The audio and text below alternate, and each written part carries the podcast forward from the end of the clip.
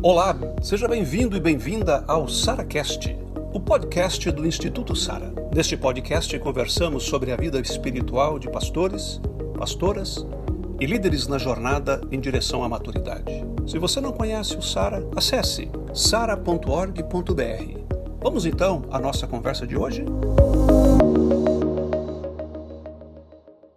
Olá, sejam bem-vindos ao nosso quarto e último podcast sobre revitalização. Eu sei que há muitas coisas que nós podemos tratar sobre revitalização, mas o nosso, a, nosso objetivo, o nosso interesse é que introduzir você nesse assunto e levantar algumas coisas para que você pense, né? e, e depois você tem muitos outros materiais que nós podíamos te ajudar sobre isso. Mas aqui estamos nós. Não podíamos terminar essa série de podcasts sobre revitalização sem falar sobre que a revitalização, na verdade, é um assunto urgente. Urgente por quê? Porque quando você olha para o mundo no geral, principalmente para a Europa, as igrejas basicamente não existem mais lá, elas basicamente desapareceram, aonde foi o berço né, do evangelho quando você olha para os Estados Unidos, mais igrejas fecham durante o mês do que o número de convertidos que é, realmente é, se aderem a uma igreja. E no Brasil nós estamos vivendo algo também muito parecido com isso. Então, nessa, nesse último, nós queremos falar sobre a urgência disso. E lembrando, né, Neil Begin, quando ele foi enviado para a Índia como missionário, depois de 33 anos que ele retorna ao Reino Unido, ele descobre que a igreja que o enviou para a Índia, ela tinha se secularizado, ela tinha perdido a razão de ser igreja. E aí tem uma frase dele que me, me impressiona e me impacta. Ele diz que uma igreja que não é igreja para os de fora, na verdade, ela não é igreja. Não é? Mário? Eu fiquei pensando, presidente, que aquilo que o Ellis meu Biguin é, falou, que provocou esse pensamento também sobre a revitalização e tanta coisa mais, eu acho que a revitalização é uma resposta, né? seria a palavra que responde ao que a gente tem chamado hoje de pós-modernidade, né? essas transformações culturais no mundo inteiro. Né? É uma resposta, é uma resposta. Ah, eu queria começar com Josué 18:3, onde nós lemos: Até quando vocês ficarão acomodados, sem disposição para conquistar a terra que o eterno Deus dos seus antepassados deu a vocês? Esse era um desafio urgente lá nos séculos passados, é hoje também. Então, eu acho que numa palavra aqui, revitalização, o desafio urgente é o seguinte: nós temos que ter muita coragem é uma questão de coragem mesmo, de botar a faixa de capitão para bater o pênalti decisivo na disputa de pênalti. Tem que ter muita coragem. Mas assim como é feito também no processo de plantação, na revitalização não é de qualquer maneira, tem que ter um projeto, né? É necessário fazer um projeto. Dizem os especialistas que numa plantação de igreja de três a cinco anos é possível ah, ter uma colheita e organizar uma comunidade local. Mas na revitalização é de cinco anos para frente, né? cinco, sete a dez anos para realmente a gente conseguir fechar um ciclo saudável, trazer a igreja num rumo saudável uh, de crescimento, né? E de então, saúde para a igreja. Mário, então eu creio que esse é um, um desafio urgente e tão interessante porque se a revitalização vai de 7 a 10 anos, o papel do pastor é muito importante, porque se ele, é, se ele sai, aborta o projeto, não é verdade? Perfeitamente. Por isso que a gente vai conversar um pouquinho aqui nesse podcast hoje sobre as características é, de, de um ministério específico de revitalização, precisa de um perfil. Bom, o obreiro a liderança tem que discutir com a comunidade local para saber se eles querem isso, né? Lembra de Jesus? Perguntou lá para o coxo: Você quer ser curado? Eu acho que a gente pode traduzir hoje: Você quer ser revitalizado? Tem, tem que perguntar para o povo se eles querem ou não querem. É, Também é necessário ter uma certeza de que o povo da igreja tem um desejo de alcançar as pessoas da comunidade ao redor da igreja. Se eles querem realmente olhar para as pessoas fora da igreja e levar o evangelho para elas. E também uma coisa muito importante nessa coragem é a liderança da igreja está disposta a caminhar com o pastor revitalizador no processo de revitalização. Precisa também saber se eles estão abertos para mudanças, sair da zona de conforto. A gente está fazendo pergunta, como anamnese, como o médico pergunta para o doente, né? A gente tá, é, tem que perguntar, pô, eles querem sair, quer mudar ou não querem? Também, se este povo, essa, essa comunidade local que está precisando de revitalização, se eles estão dispostos a abraçar novas iniciativas, novas maneiras de pensar e de ser. Enfim, precisa saber se estão dispostos a pagar o preço para a revitalização. Há um preço a ser pago. É, você já disse isso lá no começo, de que realmente tem que perseverar, o negócio tem que. é um preço se estão abertos a novos modelos, com a finalidade de adequar a igreja para alcançar especialmente a comunidade ao seu redor, onde ela está plantada. E às vezes nós temos que mudar a maneira de ser igreja para poder facilitar as pessoas para poderem uh, se aproximar. E também precisa saber se eles estão dispostos a trabalhar ao lado do pastor é, quando outros questionarem. Ou seja, a liderança do lado do pastor, mas também tem que perguntar se a igreja está junto com o pastor e com a liderança, porque haverá questionamentos. E algo muito importante, por fim, o revitalizador não pode fazer sozinho, tem que ter um, um mentor, uma hum. pessoa para caminhar com ele, para estar junto com ele. E isso é muito importante. Bom, por outro lado, a gente tem que também pontuar aqui, né, provocar aqui, que nós temos que ter a coragem de admitir que tudo isso são mudanças e ações nas estruturas. A nossa consciência sobre revitalização é, tem que ser aprofundada e ultrapassar nossos planejamentos, nossas estruturas, nossos organogramas. Porque revitalização fala de vida, e vida nos remete às pessoas. Aí nós lembramos de Ezequiel 37, no Vale dos Ossos Secos, né? Uhum. É, tá bem claro no verso 11. Esses ossos eram a casa de Israel, o povo. Sim. É, e é certo que pode representar aqui a igreja hoje, né?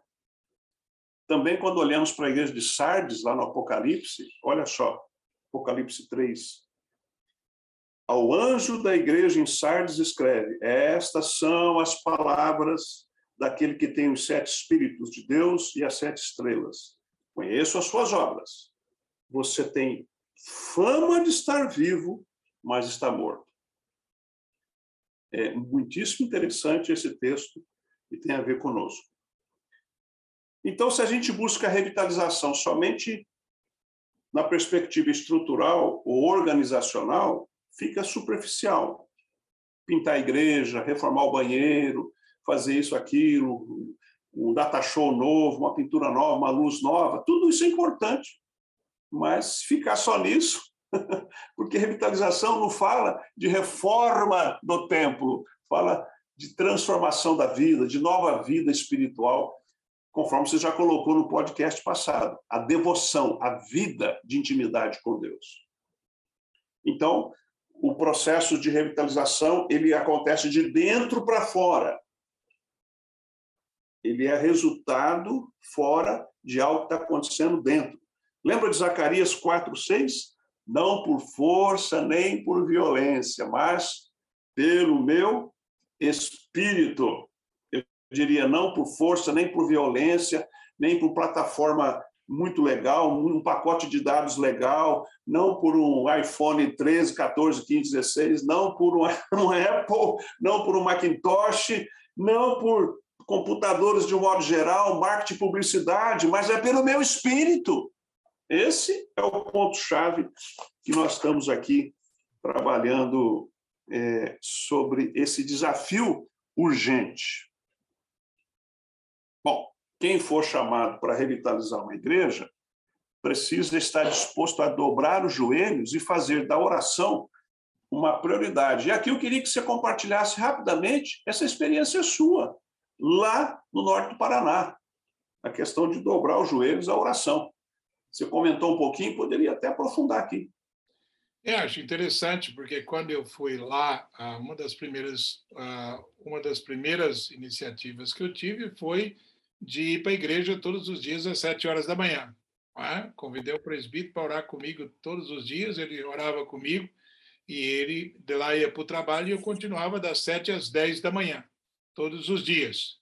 É, ninguém me interrompia jamais. Era aquele tempo que eu tinha numa salinha específica até às dez da manhã, todos os dias. Além disso, nas quartas-feiras nós tínhamos jejum e oração, onde a liderança da igreja ia para o templo, em vez de ir para casa almoçar, cidade pequena, e ali a gente orava, fazia isso. E de domingo, de domingo, uma hora antes do culto, a toda a liderança da igreja todos que estavam envolvidos no culto, eles teriam que ir para a igreja às seis horas, da, às cinco horas da tarde, e nós orávamos das cinco às seis da tarde, todo mundo. E eu acreditava e continuo acreditando, a gente orava não como aqueles presbiterianos que um hora, depois outro hora, depois outro hora e assim por diante. Não, orávamos todos juntos. Podia orar em voz alta, voz baixa, sentado, de pé, deitado, qualquer mais andando, desde que você orasse por uma hora. Porque eu acreditava que se nós tivéssemos 60 pessoas orando, nós teríamos 60 horas de oração.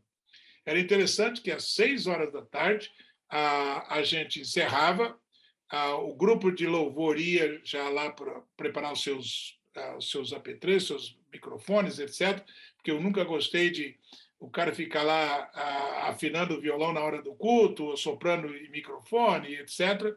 E eu e os presbíteros iam para o meu gabinete, para passar a liturgia e orar novamente. Então, às, às 19 horas ou às 7 horas da noite, a gente descia e o culto começava.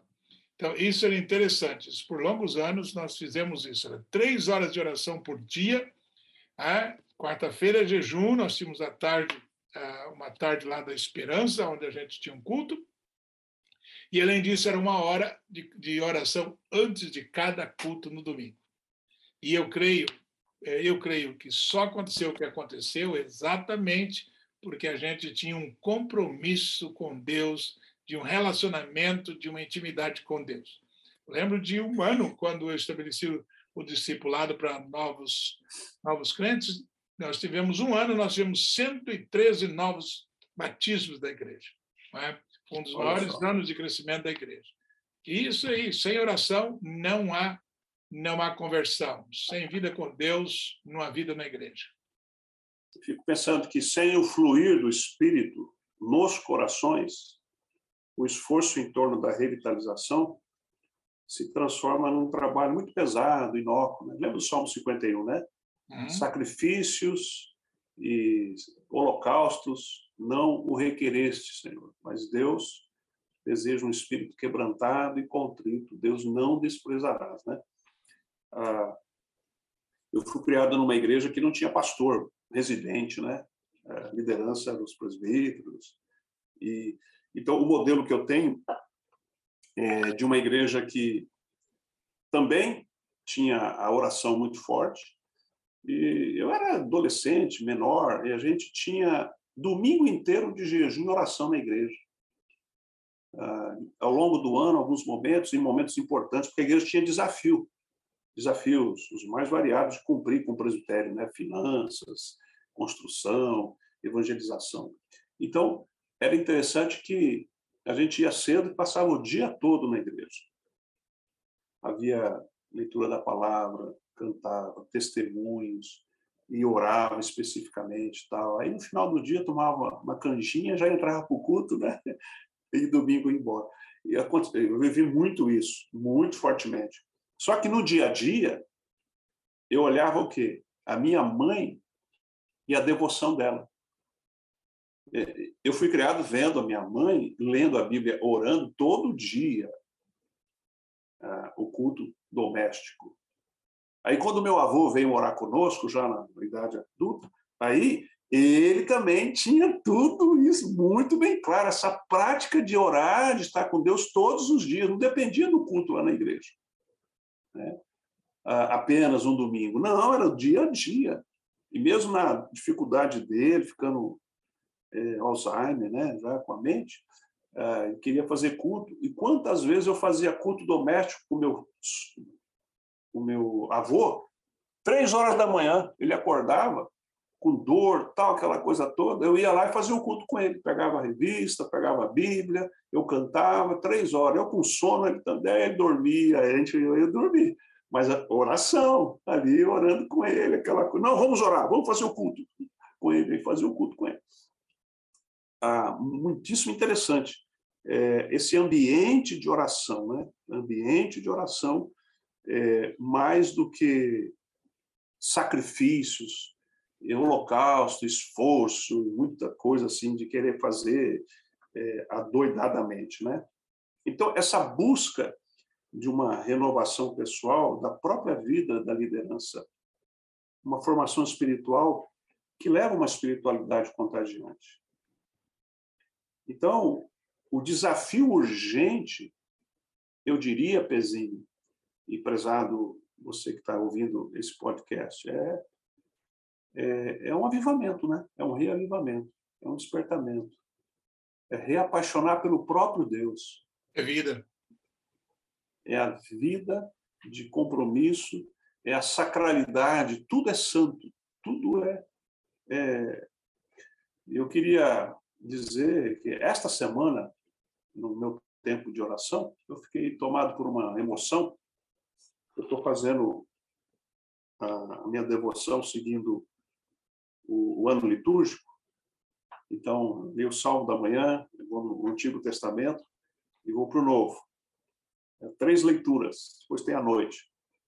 Mas eu estou focando na manhã. E na, da manhã do Novo Testamento é o livro de Hebreus. No capítulo 9, há três dias atrás, eu fiquei tão focado ali na obra perfeita de Jesus, no sacrifício do sumo sacerdote, o perfeito sumo sacerdote, e alguns detalhes que o autor foi colocando, e eu me peguei é, com lágrimas, emocionado. E a minha oração foi só de gratidão a, a Deus pela perfeita obra, né? A, a graça eterna de Jesus, né? Aquela música do pecador, né? É, vem inflama, eu lembro desse velho hino, né? Viva a chama em meu peito, bem sem fim, pois te adora quem te implora. Ó oh, Jesus, habita em mim. Essa questão, né? O Santo Espírito desceu aqui, como no Pentecoste, né? Essa ideia da vida, vida. O resto se encaixa. Mas a busca pessoal, esse é o desafio urgente de realmente voltar-se o coração para Deus. É isso. Muito bem, Mário, muito bem. Então, esperamos aí ter, ter ah, compartilhado com você, é, levado você a refletir um pouco sobre isso, não é? sobre esse tema tão importante para os nossos dias. É? Lembrando que vem aí novos podcasts, nova série de podcasts eh, virão daqui uns dias. Espera aí, esteja atento aí às mídias sociais que você irá receber a mais algo que possa levar você a pensar. Muito obrigado por você que nos assiste. Esperamos ter, de fato, levado você a pensar, a refletir e a orar sobre isso. Muito obrigado, Mário, por ter compartilhado. Eu que agradeço. Um grande abraço. Deus abençoe a todos. Valeu, gente. Deus abençoe. Obrigado por chegar conosco até o final. Fique ligado nos próximos episódios e até lá! SaraCast, o podcast do Instituto Sara.